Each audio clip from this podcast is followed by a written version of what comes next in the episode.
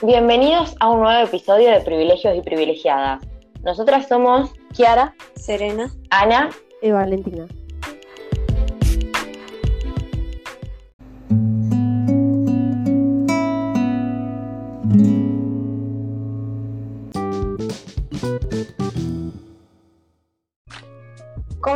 Antes, este episodio de nuestro podcast sale a partir de la entrevista con Jennifer Parker.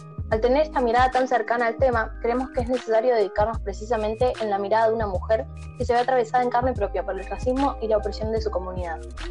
Jennifer cuenta con alrededor de casi 30.000 seguidores en Instagram y 19.000 en TikTok.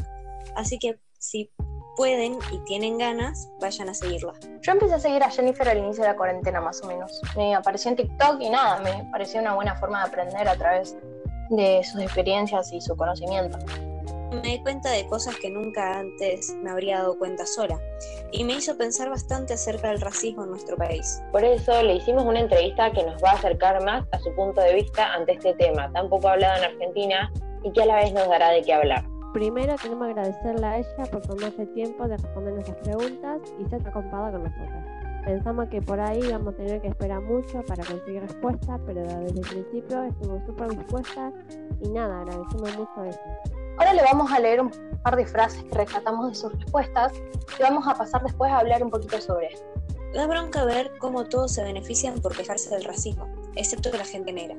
Las personas negras seguimos en la misma situación que antes. Les cuesta aceptar que viven y nacen en una nación racista, con educación sarmientista, racista. Las personas blancas quizá no lo vean, pero las personas negras nacidas en Argentina lo vemos millones de veces. Nos basta con salir a la calle para saber y ser conscientes de este privilegio blanco. La apropiación cultural lleva al robo, a borrar nuestra cultura y en consecuencia a borrarnos a nosotros. No es casualidad que en los actos del 25 de mayo las personas negras que aparezcan sean pobres y vendan cosas, cuando fuimos mucho más que eso. Y cuando le preguntamos por la palabra negro, negra, oscura o oscuro, que adquieren connotaciones negativas, si se da con respecto a microracismos o racismo, o por una, una referencia al color negro o a la alusión de la oscuridad, o por ambas, ella nos contestó. Dependiendo de la palabra usada, pero suele ser por racismo. Basta con hacer un análisis de la situación. En Argentina el insulto más común es negro de mierda, no es una casualidad que también para justificarlo te digan negro de alma, no de piel. Las luchas por los derechos no son moda. La vida de la gente está en juego y mientras la gente no racializada siga jugando a miren qué bonita esta lucha, nosotros seguimos muriendo. Y hace rato que no los esperamos. Nosotros seguimos peleando por el racismo. Aún así nos lleve a la muerte porque es nuestra cotidianidad. Y acá viene nuestra frase favorita y la que nos dio el pie para este episodio. Nosotros le preguntamos si la educación y la información son la única forma de erradicar en Argentina el racismo. Y ella nos dijo, creo que también la percepción juega un rol importante. Saber ser racista es el primer paso para cambiar.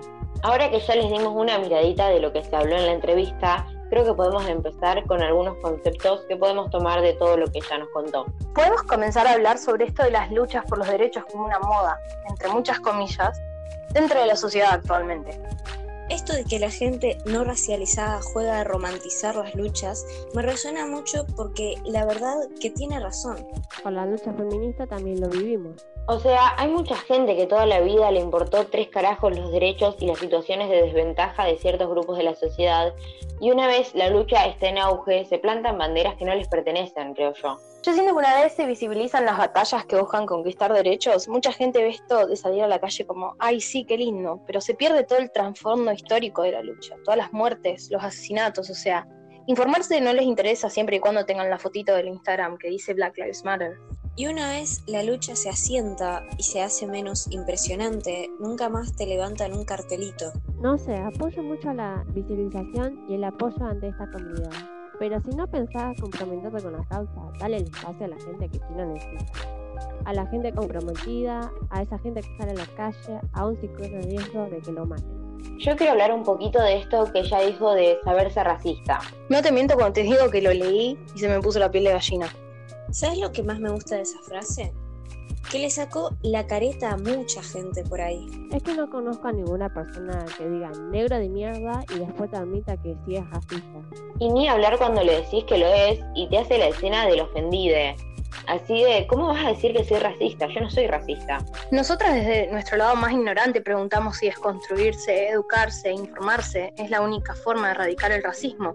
Pero con la respuesta que nos dio, te digo que nos hizo darnos cuenta de que habíamos perdido el punto más importante, que es admitir que somos racistas. Es que nadie que no admita que la está pifiando se va a dar cuenta que la está pifiando. Como era el dicho, no hay peor ciego que el que no quiere ver. Es que claro, ¿cómo te vas a querer deconstruir si ni querés ver lo que ya tenés construido? Esto del negro de alma, la connotación negativa ante las palabras negro-negra, la repetición de patrones racistas, y siempre salen de la boca del que se ve, aunque sea un poquito beneficiado en este sistema. Y ahí entra el privilegio, la realidad de clases, la meritocracia, en una sociedad que no te da una puta posibilidad. E igual hay personas que se quieren mentir diciendo que no es así, que no hay un privilegio, sino que es el esfuerzo el que te lleva a cualquier lado. Eso es de ignorantes, te digo. Y después está la otra gente que se excusa que no tiene privilegio blanco porque no son personas blancas arias, alemanes, mosquitos celestes y pelo rubio. Y es que el privilegio blanco no apunta directamente a un blanquito color leche. A ver, si vos me tuvieras que definir con tus palabras qué es el privilegio blanco, ¿cómo lo harías? Es la ventaja y la posibilidad que se dan a una persona por el mero hecho de tener una posición social más elevada y no tener tampoco características físicas que se asocian con alguno de esos grupos que sistemáticamente se ven oprimidos. Eso para mí es el privilegio blanco. Pasa que acá se mezcla el color de piel, la etnia, la clase social pobre. Por un segundo pónganse a pensar que la gente ve a los negros como algo tan malo que rebajan al pobre a la misma categoría con un negro de mierda. O el clásico negro de alma. Todavía nos queda un último tema a tocar, pero creemos que es un tema tan extenso que podemos dedicar el último episodio a nuestro primer y muy casero podcast. ¿Te vas a quedar con nosotras a debatir sobre la apropiación cultural? Esto fue Privilegios y Privilegiadas.